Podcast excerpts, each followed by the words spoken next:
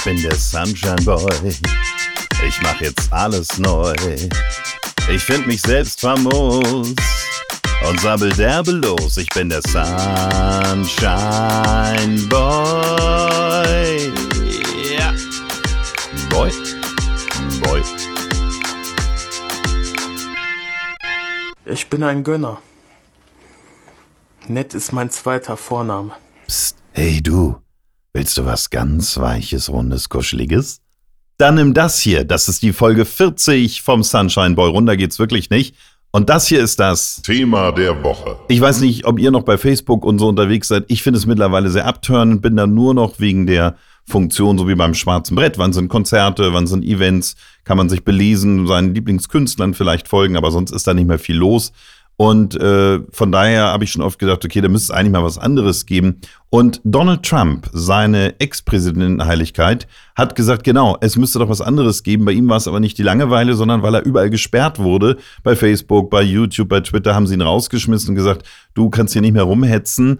Auslöser war neben einigen Entgleisungen, die der rötliche Kollege hatte, die Erstürmung des US-Kapitols durch Anhänger von Trump. Da hat er sich nicht distanziert und hat das auch noch ganz gut gefunden und daraufhin haben sie ihm überall rausgeschmissen.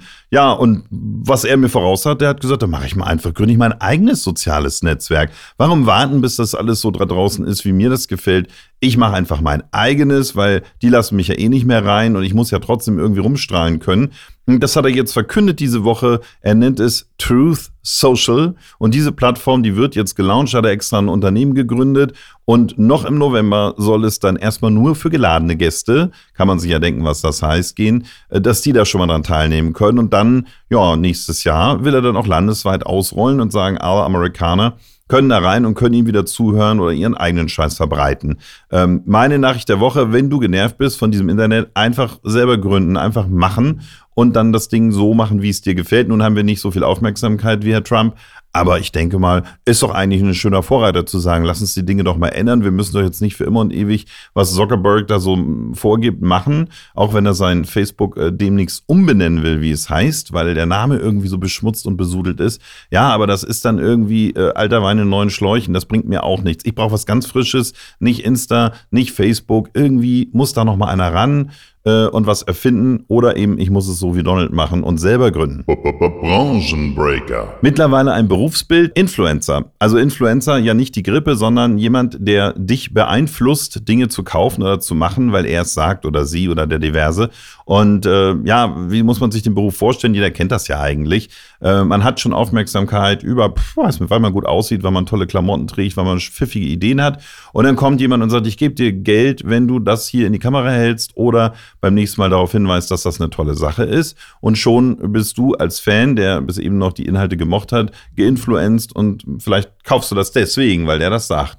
Ähm, nun ist es aber so, wer gegen Geld was sagt, sagt ja meist dann Gutes. Und mein Branchenbreaker sagt, okay, wer als Influencer äh, noch bestehen will, der muss authentisch sein, der muss die Sachen so kritisch ansehen und bewerten, wie er das auch als Verbraucher sonst macht, wenn er sich für teuer Geld was kauft und nicht einfach sagen, so, okay, ich finde das jetzt mal irgendwie toll und red mir das schön und mit Rabattcode äh, Muschiblitz24 gibt's da nochmal 10% oder so. Nee, einfach mal wirklich sagen, Leute, das ist Schrott, bitte nicht kaufen oder könnt ihr gerne machen hier diese Seife, aber habt ihr hinter Verfärbung im Lied? Ich weiß auch nicht. Ich finde, ehrliche Influencer, das wäre mal ein wirklicher Branchenbreaker für diese ganzen Menschen, die da draußen eigentlich ungelernt Sachen verbreiten und ja, weiß nicht, ob sie sich selber da wie so ein Journalist fühlen oder was. Also letztlich strahlen sie einfach nur irgendwas ab. Und wenn es aber nun mal schon ein ordentliches Berufsbild ist und Leute dafür Geld bezahlen, dann sollten die diesen Beruf auch ernst nehmen und auch mal kritisch hinterfragen und mit den Sachen einfach mal richtig umgehen. Das heißt auch nicht nur das einfach schön in die Kamera halten oder schön positionieren mit einem kleinen Licht ausleuchten, sondern einfach mal wirklich im Härtetest unterziehen, länger benutzen, im schwierigen Einsatz benutzen, die Klamotten auch mal ein bisschen zu heiß waschen, gucken, ob sie einlaufen, die Kosmetik auch mal durch den Regen und Unwetter tragen, gucken, was dann passiert. Einfach mal den Härtetest machen mit den ganzen Produkten und dann, wenn es dann hinterher immer noch gut war, kann man ja auch gerne ein Loblied singen und sagen, das war die Sache wert.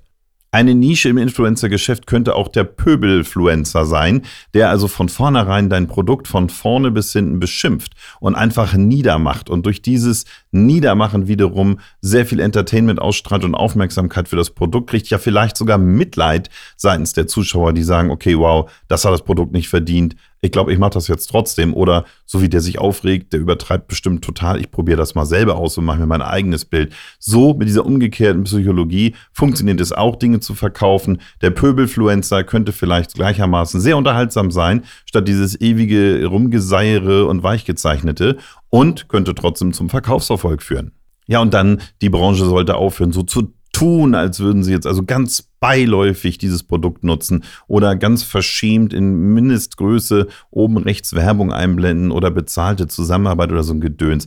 Nein, lieber authentisch ehrlich sagen, Freunde, das ist jetzt Werbung, ich bringe noch einen kleinen Jingle rein und äh, mache es so ein bisschen klar, weil nur dann fühle ich mich als Zuschauer auch ehrlich abgeholt und habe dann auch vielleicht trotzdem Lust zuzuhören, weil es ja doch letztlich unterhaltsamer ist als so ein äh, generischer Werbespot, der mir dann irgendwie abends nach der Tagesschau um die Ohren gehauen wird. Deswegen einfach mal ganz ehrlich sein, ganz dick ansagen, das ist jetzt Werbung und ähm, vielleicht sogar ein bisschen damit kokettieren und sagen, Freunde, wenn ihr das kauft, kriege ich noch mehr Geld, dann kann ich noch mehr tolle Sachen für euch machen. Also reißt euch zusammen und gebt richtig Gas. Das heißt, der sehr ehrliche Influencer, auch ein wichtiger und noch fehlender Teil in dieser ganzen Branche. Und das war der Branchenbreaker für die Branche Influencer. Hör mal, du nervst. Bei mir zu Hause wird das Festnetz nur noch sehr wenig benutzt. Manchmal ruft Ober noch an oder der Arzt, aber sonst passiert da nicht viel. Viel schwieriger ist es dagegen im Büro, wo ja Nummern dann auch im Internet auftauchen. Die unverlangten, nicht erlaubten Werbeanrufe, bei denen mir äh, irgendwelche hilflosen Dullis versuchen, irgendwas anzudrehen.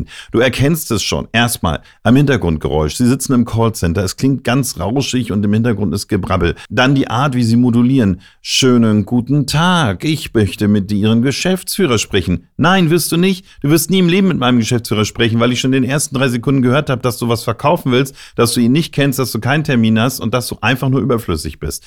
Ähm, die wollen einem wirklich den hundertsten Reinigungsservice verkaufen, Drucker, Toner, äh, irgendwelche Investmentgeschäfte, Bitcoin, ich habe keine Ahnung. Aber ganz ehrlich, das ist mindestens so oldschool und durch und wirklich nicht mehr angesagt wie diese ganzen Spam-Mates. Hat jemals jemand auf so einen Werbeanruf reagiert und gesagt, Oh, das ist ja eine interessante Gelegenheit. Schön, dass Sie sich bei mir melden. Da werde ich doch sofort zuschlagen. Nein, nein und nochmals nein. Und ehrlich gesagt, was für ein Trauerspiel für diese Menschen, die den ganzen Tag versuchen, da irgendwelche Abschlüsse zu erzielen. Das kann mir keiner erzählen, dass das erfüllend ist oder dass man damit Geld verdienen kann oder womöglich beides. Never, never, ever. Leider Werbeanrufe bei uns im Büro an der Tagesordnung. Ich versuche dauernd mich äh, daran zu erinnern, dass wenn mal so einer anruft, ich den Spieß umdrehe und den richtig fertig mache. Bin aber dann doch in dem Moment so überrascht. Ich muss mir mal so einen Zettel mit so einem vorbereiteten Text machen nach dem Motto so, ah, schön, dass ich Sie erwische. Schön, dass Sie sich melden. Haben Sie mal daran gedacht, was ich für Sie tun kann? Und einfach mal versuchen, den Spieß umzudrehen, solange bis der keinen Bock mehr hat und die Zeit richtig schön in Dinge zu treiben. Werbeanrufer, Gott sei Dank nur im Büro, zu Hause oder auf dem Handy noch nicht, kommt bestimmt auch irgendwann nochmal. Mich nervt's tierisch. Schnapsidee. Die heutige Schnapsidee ist von einer Hörerin gespendet. Vielen Dank, liebe Julika, für diese wunderbare Idee. Halloween steht vor der Tür, der bei uns ja eher so mittelmäßig verbreitete Brauch und Feiertag. Auf jeden Fall soll man sich gruseln an diesem Tag und dann wird zeremoniell sehr viel vorbereitet, wie zum Beispiel ein Kürbis mit Gruselgesicht und Kerze drin. Schön schaurig, natürlich viele Verkleidungen. Alles geht so ein bisschen in Richtung Monster, Vampire und Co. Und wir also Julika und ich glaube das jetzt, hatten diese Idee eines wunderbaren, speziellen alkoholischen Getränkes für Halloween. Das passende Getränk auf Basis des wunderbaren Kultgetränks Mexicana.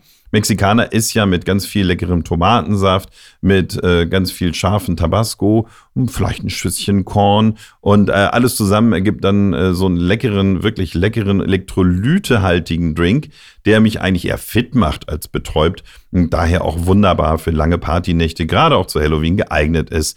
Ähm, die Flasche mit einem Etikett versehen, ganz im gruseligen Vampir-Style, voller Vampirzähne, Reißzähne, Fledermäuse und vielleicht so ein paar Kreuze, Friedhofsambiente und alles ist schön schaurig. Vielleicht äh, sind auch so Spinnennetze angedeutet auf der Flasche wie aus einem alten Grab, wo die Mumie hervorsteigt und dann auch nochmal oben auf dem Schraubverschluss eine Stoffledermaus mit scharfen Eckzähnen. Hm, so ist die ganze Flasche wunderbar abgerundet. Das Getränk blutrot erinnert natürlich an Draculas Lieblingsgetränk. Aber jetzt kommt der Hammer. Wie nennen wir dieses Getränk? Was prangt riesengroß auf dem Etikett?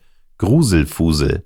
Das ist die Schnapsidee für diese Woche, der Gruselfusel. Nicht nur zu Halloween, auch für alle anderen Anlässe. Eine wieder mal wunderbar kompakte, schlanke Sendung. Vielen Dank für die Aufmerksamkeit. Das war Folge 40. Ein paar wird's noch geben. Bitte nächste Woche wieder einschalten.